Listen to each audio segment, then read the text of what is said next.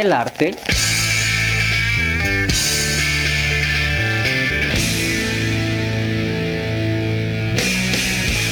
de hacerle a la mamada.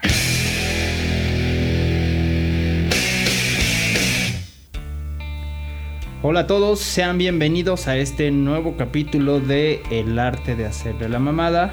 Yo soy el Dishu y me acompaña por acá el Beto. ¿Cómo estás, güey? ¿Qué onda, güey? Todo muy bien. De este lado y tú.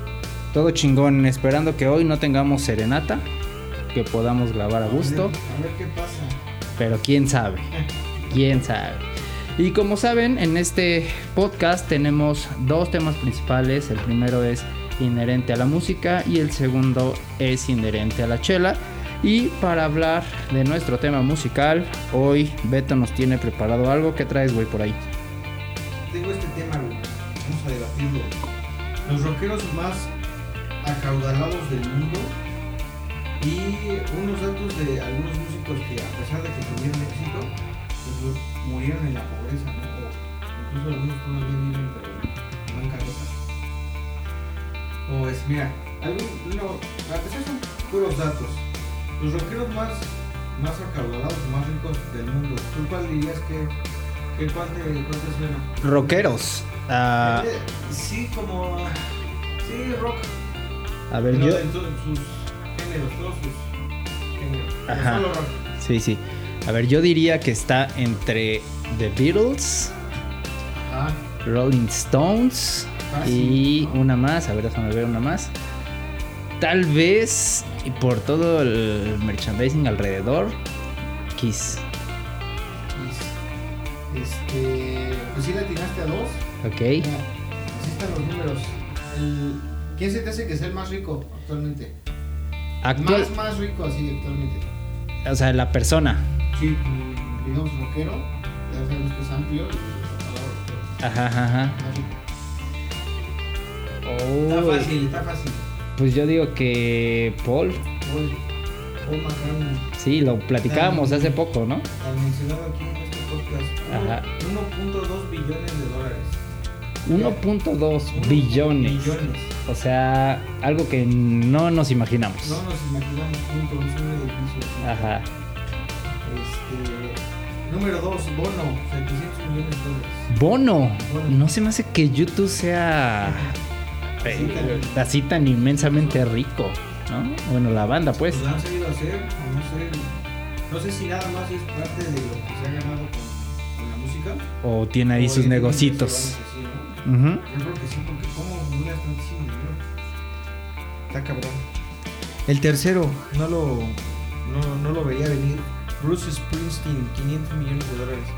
Es más que nada como una un músico muy como local, ¿no? Como gringo, no es Sí, tan YouTube. Como no tan de, de estadio, ¿no? Sí, sí, sí, sí, sí. O sea, es un buen músico, pero no lo. No se me hace un músico como de masas. Ah, exacto. ¿No? Es como yo siento como que es local. Dicen, eh, los estadounidenses lo, lo quieren mucho. Ajá. Este, pero pues digo, no sé, no sé si sea tan capitalizable así mundialmente, pero es, ¿ya ves? Aquí, en el top.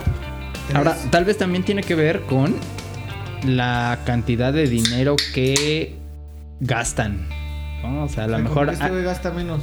ajá, hay unos que ganan más, pero a ese nivel derrochan, ¿no? Y este, pues, ma- porque también se me hace, te me hace como una persona muy equilibrada, ¿no? No el clásico rockero que, que despilfarra toda su lana, Sí ¿no? puede ser. Como, como más equilibrado. Sí, puede ser que también pierdes, me imagino fácil perder el piso, ¿no? Ya cuando tienes tantísimo dinero. Correcto. Sí, sí, sí. Pues sí, hay veces que puede ser que les traiga más problemas, ¿no? No, se, no saben utilizarlo y pues se lo gastan en. Correcto, correcto, correcto. Elton John. Sí, sí. también 500 Lo iba a decir, pero me sonó a que no podía ser un putazo, pero pues es muy pop, ¿no? O sea, también sus rolas están metidas en varios comerciales. ¿no? Y ha estado vigente mucho tiempo también. Y sigue produciendo aparte, ¿no? Que, que eso cuenta. ¿No? películas y todo. Y produciendo, pues, pues trancazos musicales, ¿no? Entonces, ¿Cómo es? Bon Jovi. Ese sí no estaba ni de cerca. no, ¿eh? No lo vi venir. 410 millones de dólares. Ok, a ver, espérame. Entonces pasamos de 1.2 billones Ajá. y ahorita vamos en el lugar 5. Ahorita vamos en el lugar. Sí, 5 Ajá. a 410 millones de dólares. Sí bajó drásticamente, ¿eh? Ya, sí. 410 millones. O sea, ya es un pobretón comparado Sí, con Paul. Claro. Ok. Ya, ya no. Casi nada. ya. Sí, ya cualquier cosa.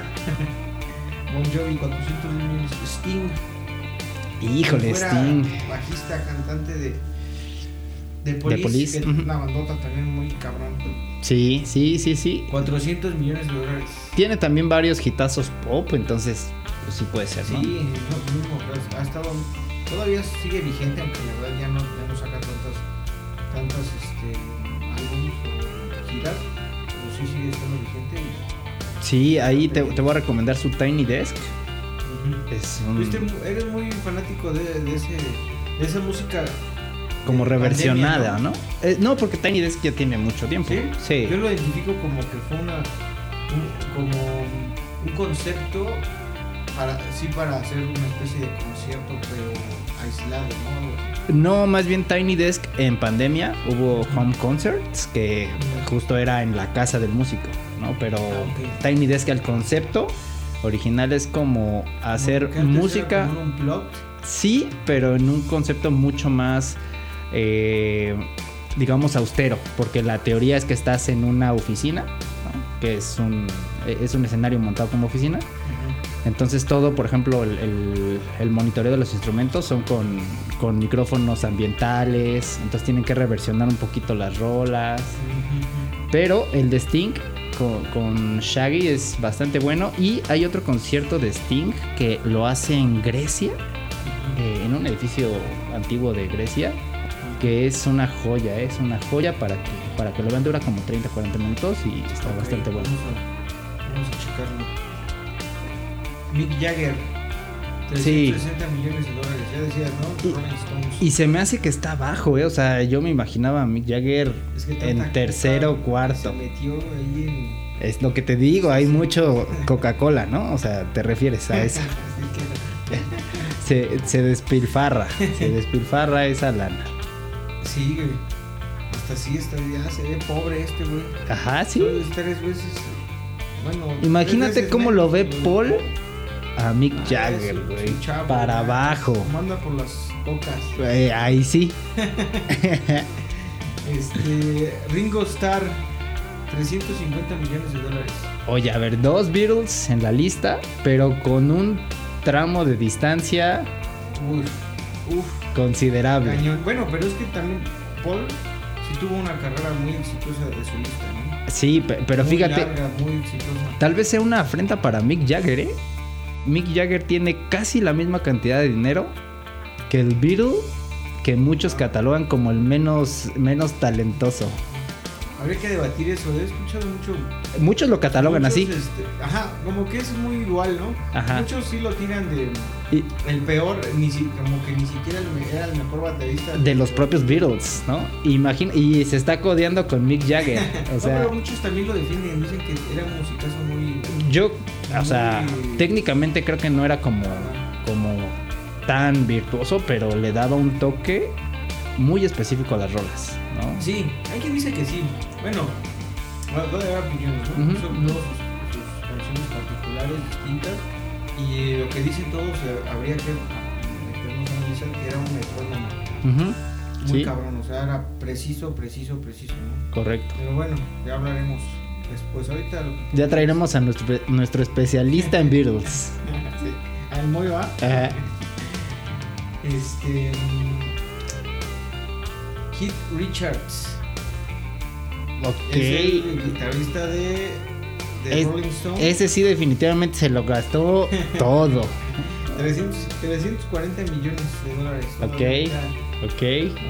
no. Bien. Y por último, Dave Howell, The Edge, que es el guitarrista de YouTube. 340 millones de dólares también. Ok, dos de YouTube en... en- Sí, no, es inesperado, ¿eh? Es inesperado, ¿eh? Es inesperado. Y este músico, de hecho, tampoco es tan, tan famoso, ¿eh? Pero supongo que ha sabido. The Edge, yo creo que sí, ¿no? Pues sí, pero yo creo que es el menos famoso de la lista. ¿eh? De hecho, no conocía su, su nombre, a lo mejor The Edge sí me sonaba.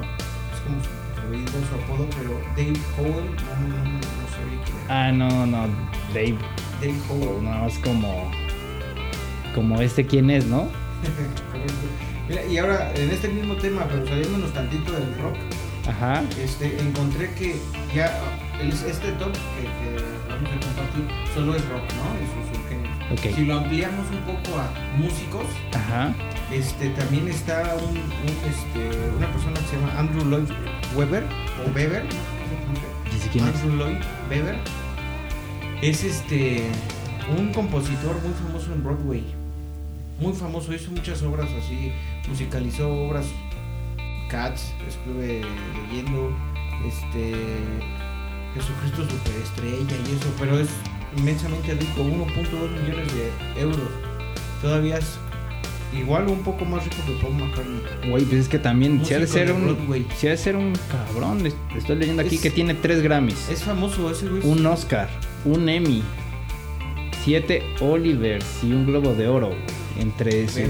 No, sí, güey. Pero entonces este güey produce música como más para, para musicales. Broadway, entiendo que para películas, como. ¿no? Ok. Eh, Mundialmente inmensamente- desconocido en el mundo pop general. ajá, el mundo pero- del rock na- nada que ver, pero en el mundo musical Ajá. y en el mundo del teatro Sí. es una eminencia ese güey.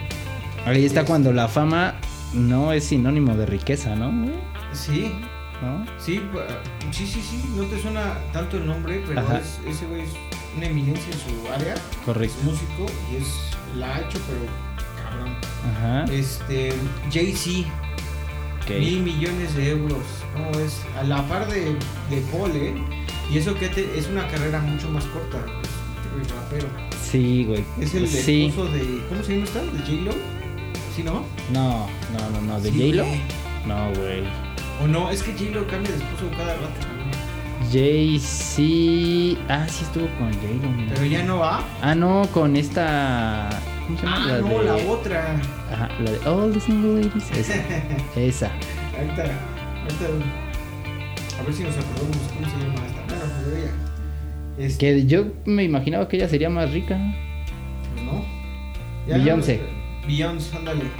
Eh, ya para acabar esta sección de los ricos, P-Daddy o Pop Daddy, ubicas esa. de Uy, los es- 90? pero ya, ajá, es lo que te iba a decir, ya no. Ese güey, creo que sí era.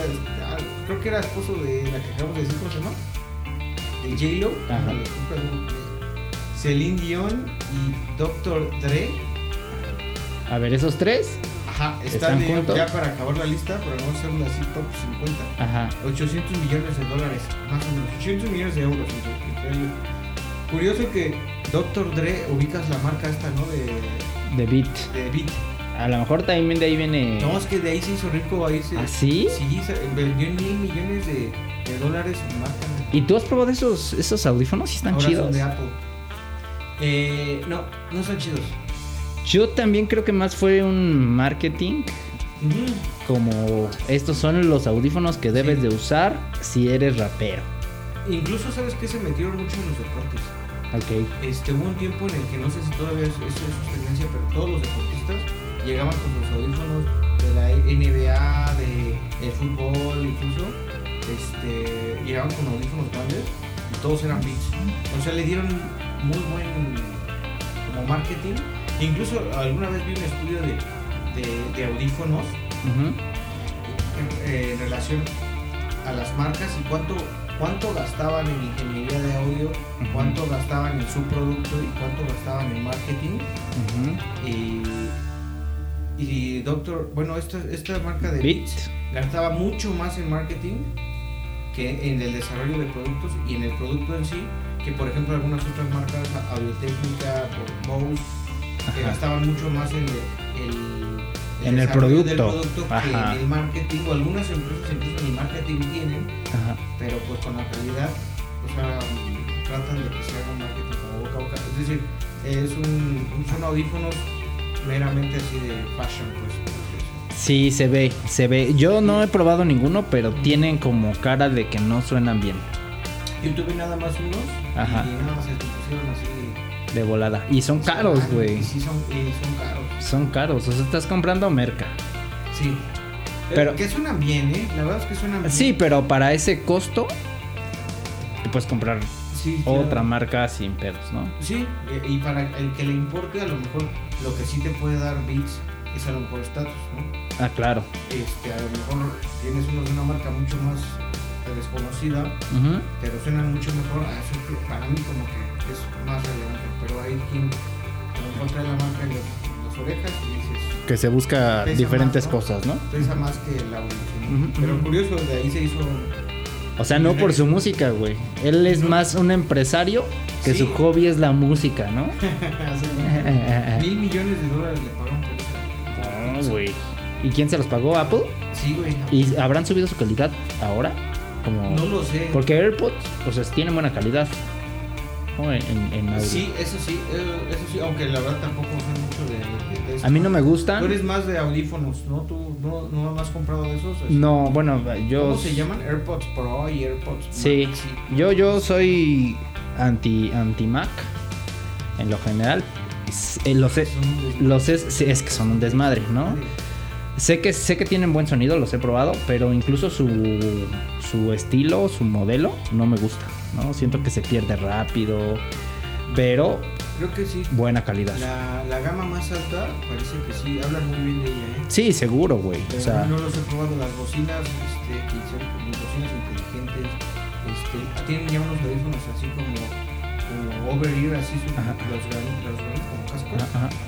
y, y los AirPods y todos hablan bien de, de las gamas más altas hablan muy bien. Sí, sí, seguro, pero las gamas altas son un ojo de la cara, güey, ¿no? O sea, que no te esperarías menos de, sí, de esa sí, sí, sí, la verdad es que sí.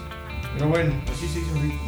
Ahora, dándole un giro, eh, decíamos los músicos que a pesar de ser exitosos o ser este, importantes en el mundo de la música, pues o murieron algunos de estos en la miseria o todavía viven, pero en bancarrota, ¿no? Ujú. O no les ha ido tan bien, porque también es relativo a la bancarrota de los, de los rockers. Sí, la bancarrota de ellos es nuestro mayor éxito financiero. sí, con creces, ¿no? Este, Billy Joel. ok. ¿Has, has este, escuchado a Billy Joel recientemente? Es un- músico muy bueno, ¿eh? Recientemente no, o sea, Clávate ahí en uno de sus discos y muy, muy chingón. ajá. Es bueno. Este, ya se ha declarado en bancarrota varias veces, ¿no? Ah, o sea, ya es este. como que se recupera Su modo de operación. casi casi no sé si es estrategia ahí fiscal o qué chingado Eh, ya como dato una vez demandó a su a su agente que por 30 millones de dólares porque creo que lo habían estafado o algo así y a uno de sus amigos por 90 millones de dólares Ah, su. bancarrota múltiple Dee, Dee Snyder el cantante de Twisted Sister Ah, cómo no, güey. Que incluso estuvo en la campaña, si mal no recuerdo, de Arnold Schwarzenegger, güey. ¿en serio? Sí, güey. Sí, ¿Le sí, hizo sí. que así como un jingle o algo de, de su rola más famosa, la de... La de We're Not Gonna Take It, ajá, exacto, la cantaba en sus en sus mítines, güey. Órale, no, Sí, pues es sí, que hay sí. que sacar de algún lado, güey. En su situación, dice que se, se declaró en bancarrota en los noventas. Y luego ya se fue recuperando poco a poco, ¿no? Pero digo, sí, sí es un músico muy relevante que cayó en la desgracia, ¿no? Hijo, güey. Eh, un eh, recurrente de este podcast, Michael Jackson. Michael Jackson. encontré en algunas fuentes que... Pero no estaba en bancarrota, o sea, Encontré algunas fuentes porque otra vez hay mucha información, muchas se contradicen, pero que al momento de morir tenía deudas de alrededor ok. O sí tenía a lo mejor eh, activos, casas, lo que tú quieras, pero tenía deudas por 500 millones de dólares. No estaba en una situación financiera muy grave. Pero en cambio, muerto, produjo, encontré una fuente que dice, ya está muy aventurado, más de 2 mil millones de dólares. A raíz de su muerte. Desde que murió a la fecha, ¿no? Incluso lo mencionaban por años y así. Ah, bueno, pues evidentemente pues, ya los ganones son todos sus, sus eh, herederos. Y este, pero sí, qué raro, ¿no? Produjo un montón de lana muerto. Michael. Ok, o sea, Pero en- murió ¿eh? Problemas financieros. Em, sí, Ya que tal vez tenga que ver como, como con su estrés, ¿no? Que traía. Digo, porque ya tiene un estilo de vida, güey. O sea, a lo mejor podía salir bien de eso vendiendo el 80% de sus cosas, ¿no? Y se queda con el 20% que lo que decías. El, su 20% es lo que nosotros tal vez vamos a aspirar en toda nuestra vida, pero ellos ya tienen un nivel, ¿no? Sí, Entonces... bueno, murió endeudado y muerto más de 2 mil millones de dólares. Está cabrón, güey. Eh, Pero solo quiero aclarar, sí me, me escuché muy aventurado con que su 20%... es- que, que todos los que nos escuchan, esperamos que sean muchos, Nos cooperamos. si nos cooperamos vamos a alcanzar ese 20%. Eso, a ver, ¿eh? Este. ¿Quién más? Cy Barrett, de Pink Floyd. Era el guitarrista, el cantante. eh, por lo menos durante el primer disco en 1967, el primer disco de Pink Floyd. Luego entró en. eh, se metió mucho a las drogas, particularmente el LSD, eh, tres años después, en 1970. Es lo que te digo, güey. Entró a- Sí, pues Despilfarre total, güey. Entró un poco, a lo mejor un poco de fama, un poco de, ya decíamos, ¿no? El no, no controlar la fama o no estar listos para ella. Pero ven, no se droguen. Si alguien con tanta lana lo- la droga lo deja en bancarrota, Y a veces qué pasó con el baterista de, de, de Foo Fighters. ah, ¿ya te sabes el chisme? Yo no me no lo me lo sé sé. bien, pero ya, ya, te lo sab- ya, ya está. Es- dijimos desde que ese mismo día que nos enteramos que falleció. Yo no aseguro que sea por murió eso. en Colombia, era Ajá. gringo, pero hay un coco y son bien atascado. Yo me deslindo completamente de ese comentario. Ah, La neta, ¿qué nos hacemos? Te van a decir que un infarto y tal, güey. Sí, un infarto, pero por cocainómano. Bueno, algo así le pasó a Sai. Pero él con LSD, pero ese güey sí se perdió. Dicen que incluso eso, eso eh, modificó o inspiró muchas de las letras de Pink o sea, fue capitalizado. Ok. Y, este, y murió pues en 2006, o sea, pa- pasó mucho tiempo, ¿no? Ujú, Casi pero al final lo chingó, ¿no? La, la droga. Sí, claro, o sea, ya se, se sacó dos discos solistas y se retiró. Ajá. O sea, ya tenía retirado de la música años y no tengo los datos bien de, de- de su lana, pero cuando murió subastaron todas sus cosas. Y, güey, no, no, no le entramos a esa subasta o qué? No, pues imagínate. Ah, sí, ¿Hubiera sido un insulto a nuestras ofertas? Yo creo que sí, en pesos más. Este, todo, subastaron, dicen que todo, hasta sus cortinas, que hasta. Creo que su, casa, su misma casa se vendió, Ujú. que vivía con su mamá, no creo que era hasta la casa de su mamá, pues. bueno, seguramente ya había. Su mamá ya no estaba, ¿no? Y subastaron a su mamá también. Quién sabe quién se quedó con esa lana, pero subastaron todo, así que no estaba en buena situación económica. Por último, Robert Johnson. Es este guitar- guitarrista de blues, de, el más prominente. Eh, es un músico pues de antaño, 1911. eh, murió en 1938, es de antaño, pero es, es tan relevante porque él fue el, el principal exponente del blues Ujú. era un músico negro eh, que fue principal inspiración de muchos otros músicos después, ¿no? Encontré abiertamente John Fogerty, eh, Brian Jones, Jimi Hendrix, Led Zeppelin, los Allman Brothers Band, un, un poco lo que decíamos en podcast pasados, una cosa inspira a la otra, inspira a la otra, inspira a la otra. Ese fue como que es piedra angular del blues, que es piedra angular a su vez del rock. No hubiera sido lo mismo sin, sin Robert Johnson. Eh, vi recientemente en un, en un documental que em, El de la encrucijada de Netflix. Ese no está recuerdo, buenísimo, puede eh. Véanlo. pero recu- recuerdo más que nada la parte final en la que decían que eh, Robert creo que grabó 29, 29 pistas o 29 canciones, pero se presentaron después de su muerte, murió en 1938, después de su muerte se presentaron en una especie de festival y fue cuando pegó, ya había muerto. Empezaron a preguntar por él y se interesó mucho en, en la industria por él, ya estaba muerto. Em, murió envenenado y también es un músico pues, hay, mucha mitología de él en en ese contexto. No hay mucha mitología de él, que Crossroads, que hizo un pacto con el diablo, que, entre, que ensayaba con un- uno de sus profesores en, en, este, en un cementerio. Él mismo hizo canciones sobre el diablo, que, o sea, él mismo lo capitalizó y es músico muy importante. Yo me imagino, que no tengo las cifras, murió envenenado con una botella de whisky, el músico más importante del blues, el- uno de los músicos más importantes incluso del, del rock and roll, muerto, envenenado, pobre. Ese creo que es el principal. Y él es el fundador del famosísimo Club de los 27, güey. Mm, El primerito que llegó ahí, sí. señor Robert Johnson. Ese tema, vamos a explorarlo un poco. Vamos a explorarlo, pero ya tenemos hoy la primer pieza. Sí, el primero, muy joven, Muy joven, 17 años. muy joven. Qué pena. Qué pena. Fin de la Ah. sección.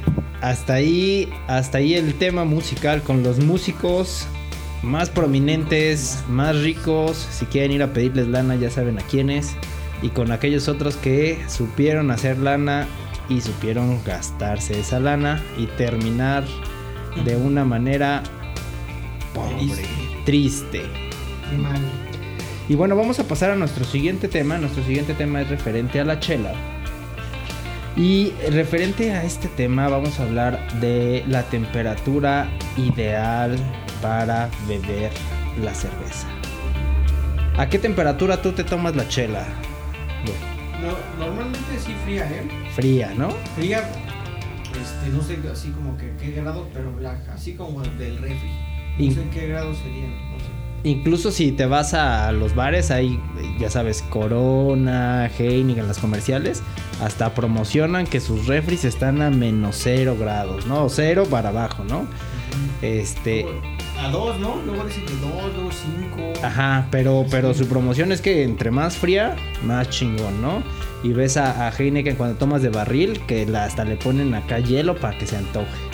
Porque sí, a todos en lo general se nos antoja, se nos antoja la cerveza fría. Pero, ¿has intentado tomarte la cerveza al tiempo?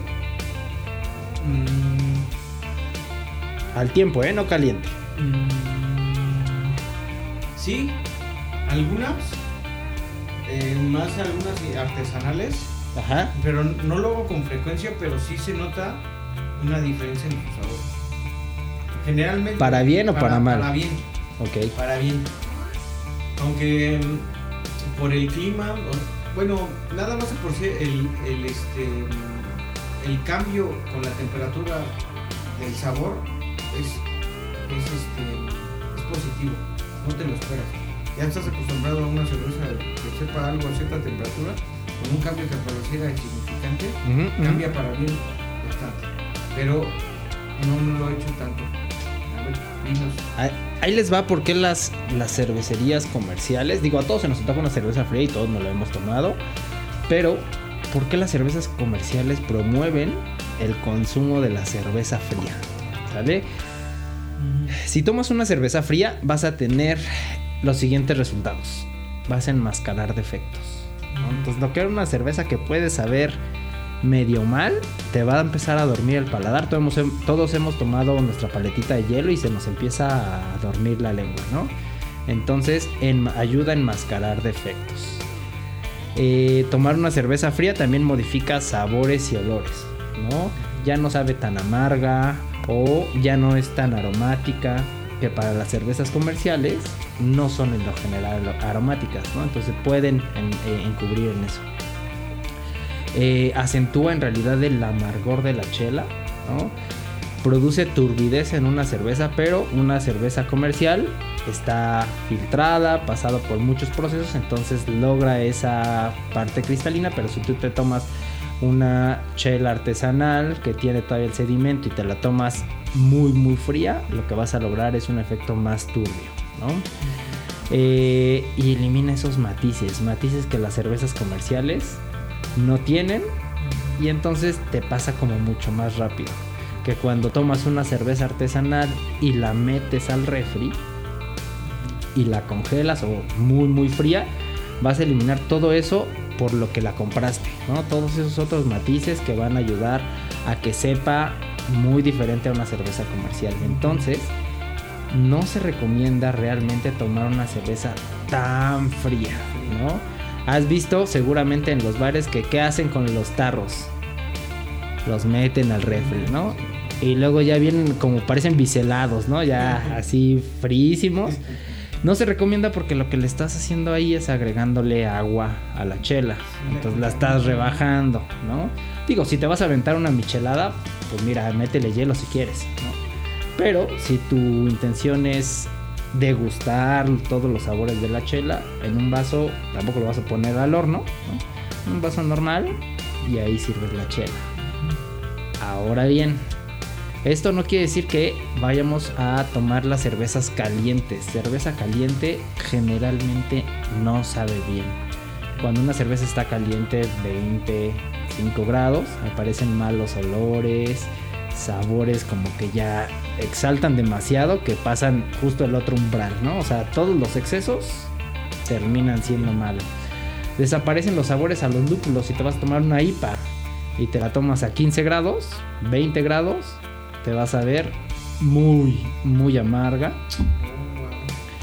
Eh, ¿Cuál es la temperatura entonces ideal para tomar una chela? Debe de ser fresca, no fría. Hablábamos de temperatura ambiente. Hablo de temperatura ambiente ciudad metro, ¿no? Aquí en zona metro. Temperatura ambiente de Sonora, pues no. ¿No? Sí, entonces más o menos a una temperatura 5, 10 grados es lo ideal. Pero cada fabricante, generalmente si tomas una cerveza artesanal, te va a decir ahí más o menos como a cuántos grados te la tienes que tomar. Lo que se recomienda es que sean 2 grados eh, más abajo para que cuando la sirvas y tenga contacto con tus manos, pues se empiece a compensar, ¿no? Y pueda durar ahí más tiempo y que te sepa chingón. Y esto de verdad es muy importante, güey. El fin de semana pasado quise ir a, ver la, pelea del Canelo. Que por cierto, qué fiasco, güey. Terrible. Terrible, güey. Le partieron su madre, güey. Le fue re mal. Y bueno, quise ir a ver la, pelea del Canelo, Canelo bar. Y vendían una de estas eh, cosas, ¿cómo se llaman? Taster, o ahí donde ponen más ah, este, varias, varias chelas es este, sampler, ¿no? Sampler, sí, sampler. Pero desde que la, el bar se veía bastante bien en la parte de abajo, nosotros nos fuimos a la terraza y desde que la, la, estaba viendo se me hacía un poco extraño el, el monto. El monto por un sampler te lo vendían, no recuerdo bien, pero entre 70 y 90 pesos por un sampler de 5 chelas, ¿no? 200 mililitros cada chela. Dije, esto es una ganga, güey, pero es una ganga bastante sospechosa, ¿no? Eh, me traen el sample, cinco chelas. La verdad no sé bien el estilo de algunas. Horrible, güey, horrible. Rompieron la experiencia de la chela, güey. Cerveza caliente, no al tiempo, güey, caliente. Cerveza rebajada, güey. Me trajeron Pale Ale, me trajeron eh, Porter, Stout una que decía frutos rojos y otra que decía whisky. Quién sabe qué chingado sea, qué estilo sea. Obviamente las ordenas, cuando consejo cuando pidan un sampler, ordenen las de la más clara a la más oscura y así es como se la tienen que ir tomando. No, güey, horrible, horrible, güey. Cervezas sin gasificar, rebajadas, güey, así con agua, güey, con agua calientes. Horrible, güey. ¿Dónde fue eso, para nunca ir? Fue en Villa de las Flores, cabrón. Fue en Villa de las Flores, casi eh, enfrente del casi enfrente del extinto Chilangos, ahí por donde está el, hospital eh, de Villa. Ahí, güey, ahorita, ahorita, no, güey, no vayan. Qué horrible. Las peores cervezas. Le dan la madre a, todos, ¿no? No, mucha gente comparte esto de, las cervezas, muchos se quedan con cervezas comerciales, cervezas Sí, güey. Y, este, y si es su primera experiencia a acercarse a, cervezas artesanales un poco más completas, es esa, dice, no mames, jamás, güey. Justo, güey. no le hagan eso al todo al, al gremio, por así decirlo. A toda la cadena. Y sí, eh. Como experiencia como cliente, dices, me imagino, ni vuelves y No, pues qué mal. No, no, o sea, justo, güey, justo. O sea, no importa que haya salido barato, entre comillas, el, el sampler, pero pues si No, sabe mal, güey, pues, pues es dinero tirado, güey. Y de verdad, bares, si no están dispuestos a tener un buen trato con el producto, con la cerveza artesanal, no la vendan, vendan cerveza comercial y véndanlo bien, ¿no? Yo ya no quise preguntar qué cerveza era porque muy probablemente el- el- es una grosería para el productor, güey. Y Tú has vivido la chinga que es hacer chela. Es un montón de tiempo, esfuerzo y dinero invertido por parte del maestro cervecero para que por un maltrato de la, del, del bar de venta, Sí, y en el último punto, ¿no? en el último punto Nada termine, Mantén la buena temperatura, sírvela bien. sírvela bien y gasifícala bien. O sea, a lo mejor su, su barril estaba pues mal calibrado, güey. Entonces no quise, no quise llevarme la finta de que es la cerveza X y la hacen mal. Yo creo que más bien fue un tema al final de la producción. Y si tú eres eh, productor de cerveza artesanal, sí verifica que, que el bar esté haciendo, esté respetando tu producto y tu esfuerzo. Porque al final el que se lleva la mala fama, pues es la cervecería, ¿no? O sea, si yo hubiera preguntado, a ver, esta cerveza de qué cervecería es, jamás la vuelves a consumir, ¿no? Entonces, Qué partida de madre es qué partida de madre. Y bueno, en una guía súper rápida de a qué temperatura tienen que beber sus chelas, recuerden que las chelas lagers van más frías que las ales. Si van a comprar una chela lager, enfríela un poquito más. Eh, las más las cervezas más fuertes van un poco a mayor temperatura que las más ligeras ¿no? Eh, las obscuras van mucho más eh, a una temperatura mayor que las claras. Y súper rápido y es una guía muy sencilla. Las lagers y las pilsner entre 3 y 7 grados si te vas a chingar una lager o una pilsner 5 grados sería lo ideal. Todas las cervezas de trigo en su generalidad, hay algunas que no, pero la mayoría sí, entre 4 y 10 grados. Las lámbicas entre 4 y 10 grados también. Todas las belgas, las triples van entre 4.5 y 7 grados. Las ales claras entre 4.5 y 7. Pale ales y e IPAs, que no sé si la hayamos seguido, habrá que, que implementar la medición de, de temperatura. Van entre 7 y 10 grados. Trajimos ahorita el termómetro, ¿no? Pero Trajimos ahorita un termómetro, pero no funciona. Así que vamos a tener que conseguir uno bueno. Stouts y porters entre 7 y 13 grados. Y como la que nos chingamos en el episodio pasado, barley wine entre 10 y 13 grados. ¿no? esa ya es bien fresca, sea, no es, no es fría, esa sí es. bien Casi al tiempo. Ahora, sa- ¿sabes qué? Creo que está, es complicado el poder seguir las, las recomendaciones de los productores. Es difícil, ¿eh? Sí, Bueno, la en casa, si, si es que los consumes, por ejemplo, las, las compras al tiempo en tiendas departamentales, las guardas en tu refri, están en parejas todas, ¿no? Así sean el estilo que quieras. A lo mejor, bueno, sí habrá que ser disciplinado de bajarles la temperatura estándar y es- servirlas y esperar a que estén en la temperatura adecuada para ser consumidas. o a lo mejor, mira, va- vas a echar una carne asada, ¿no? Te vas a chingar una barley wine. La sacas 10 minutitos antes de que te la vayas a chingar. Entonces va a irse calentando un poquito y luego te la sirves. Que ese es un dato importante. Las cervezas, lo que llamamos que se queman, eh, uno es por el sol, en realidad, y otro no es porque estén calientes, es porque hubo un cambio de temperatura brusco. Pasaron de muy calientes a muy frías o al revés. Entonces, si la pueden, digamos, dejar que se caliente y luego volverla a enfriar, siempre y cuando justo la dejes afuera del refri, se va a calentar un poco, luego la puedes volver a enfriar y se va a enfriar poco a poco. ¿no? Entonces, un consejo es, si se van a tomar estas cervezas fuertes, traten de sacarla del refri, Son 5 más minutitos, 4 minutitos, ya que esté ahí medio como fresca, se la sirven y va a mejorar su experiencia. Habría que probar. Me suena, me suena difícil de implementar así en el consumo habitual, pero pues hay que, hay que ver. Tal vez te pueda llevar una sorpresa, ¿no? De los sabores que conocías a- al sabor que, que puedes obtener si sigues las recomendaciones pues, de- del productor, ¿no? Digo, o sea, tampoco es que lo hagan así muy. Este es el arte de hacerle la mamada, no es que lo hagan muy mamadores todo el tiempo, pero si se compran una chela que particularmente es cara o la, o la querían probar, pues sigan, em- empiecen a seguir las, las instrucciones del productor y les va a tener o les va a llevar a tener una mejor experiencia, ¿no? Ok. Y vamos a pasar con la última parte y nuestra parte favorita de este podcast, que es la degustación de la chela. Y eh, en lo que voy sirviendo la chela, Beto, ¿cómo vamos a evaluar esto? Color, olor y sabor. ¿Dónde? ¿Cuántas y cuánto pagarías? Vientos. ¿Qué chela vamos a degustar, güey? Hoy vamos a degustar una cerveza que se llama Geisha. eh, Ginger Pale 80.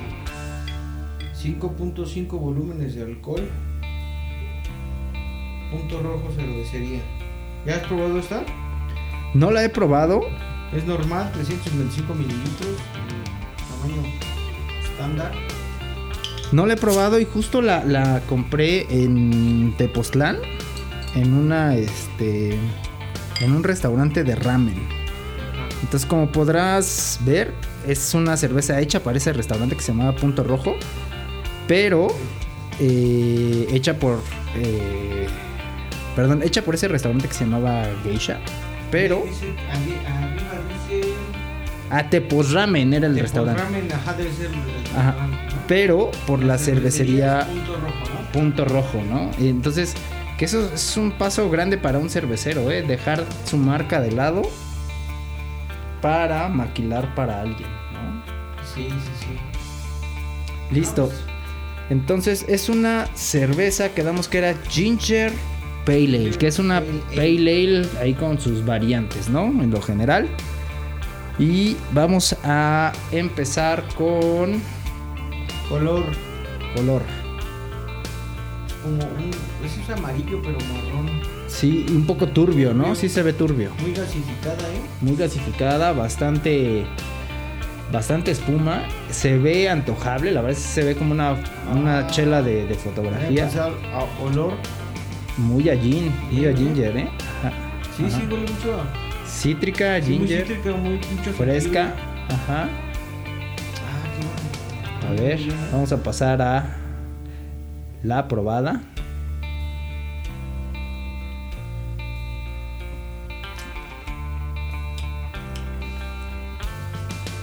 Me gusta más como huele. Tiene un amargor ahí que deja al final. Sigue el sabor a, gin, a ginger. Siento que le falta amarrar el sabor a las maltas. Como que sabe más a ginger, al Sí. agua, la Sí sale, el lúpulo. ajá. Pero las maltas, Casi al lúpulo, ¿no? las maltas me faltan, ¿eh?